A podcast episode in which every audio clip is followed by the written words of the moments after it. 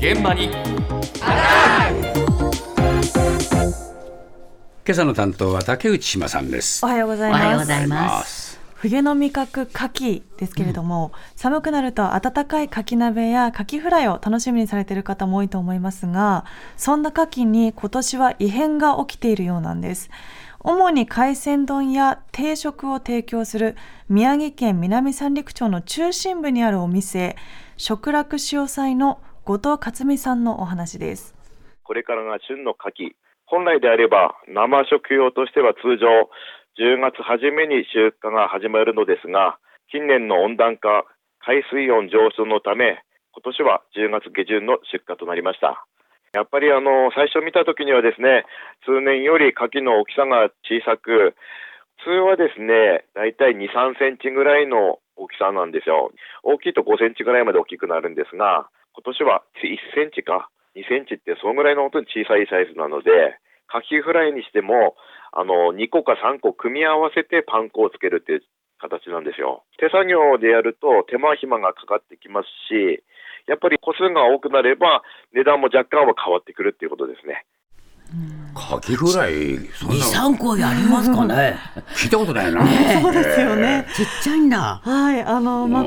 今年はちっちゃいということで、あの、本来寒い時期に身が良くなる牡蠣なんですが、今年は日本周辺の海水温が高いため、牡蠣の成長が遅れていって、出荷の時期にも影響が出ていると。なので、まあ、今の段階の牡蠣というのは大きさも小さくなっていまして、5センチに普段なるものが今年は1から2センチ。ということで、これでは牡蠣を食べた気にならないくらい小さいということで、まあ、牡蠣フライに3個の牡蠣を一つに丸めて提供していたと。初めて聞いたよな。ということで、まあ、手間もかかりますし、まあ、今後こういった状況が続くといつもの価格で提供するというのは厳しくなりそうだというふうにお話しされていました、そんな今年の牡蠣の異変なんですが飲食店のみならず当然のことながら漁師さんたちの頭も悩ませているそうなんです詳しいお話を宮城県漁業協同組合の小野寺健さんに伺いました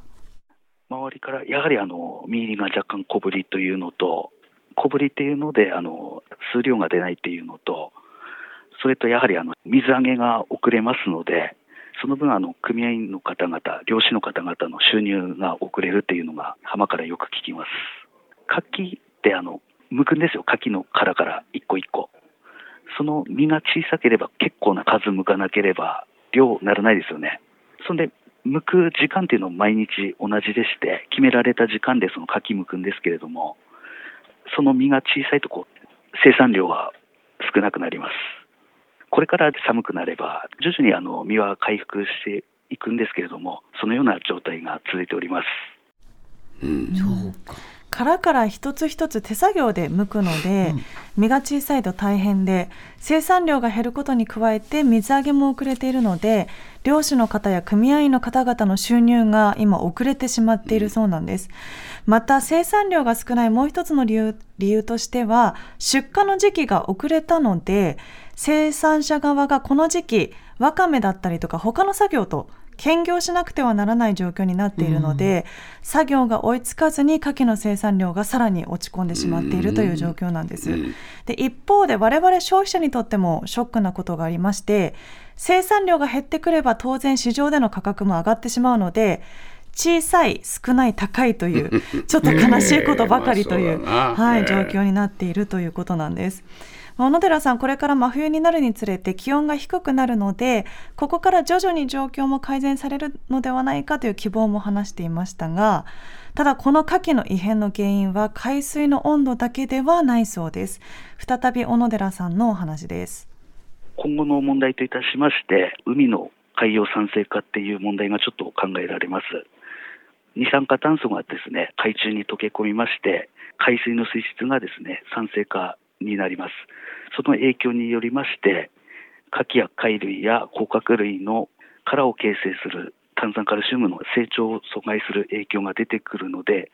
今後はですね、そのような影響が出てこないよう、我々も何かしら対応しなければならないと思っております。死んだ動物というのはあの海底に要は蓄積していくじゃないですか。それを分解するのに CO2 が出しますし、あと人為的にその普段我々生活する二酸化炭素が海の中にこう取り込まれてもそれぞれの影響が出るということですね。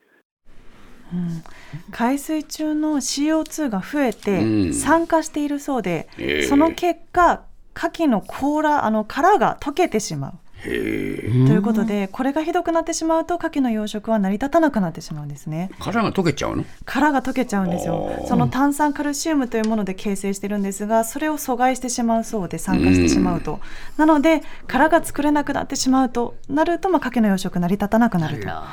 いうことなんですね。で実際アメリカで2005年頃に海水が急激に酸化をして牡蠣が大量死したそうで。え。でこの時というのは海底に溜まったプランクトンの死骸が分解される時に出た二酸化炭素が原因だったそうなんですがええ。我々地上からの二酸化炭素というのも減らしていかないと、まあ、さらに影響が出てしまうというふうにはい、おっしゃってました。ね、温暖化だけじゃない話が出てきてるわけですね。牡蠣の殻まで溶かされてしまうという怖い話でした。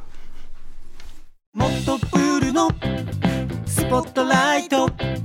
誰一人取り残さない社会をキーワードに。ゲストをお招きしながら勉強するやつ。みんなで考えてゆこう。スポットライト。毎週日曜夜11時配信スタート。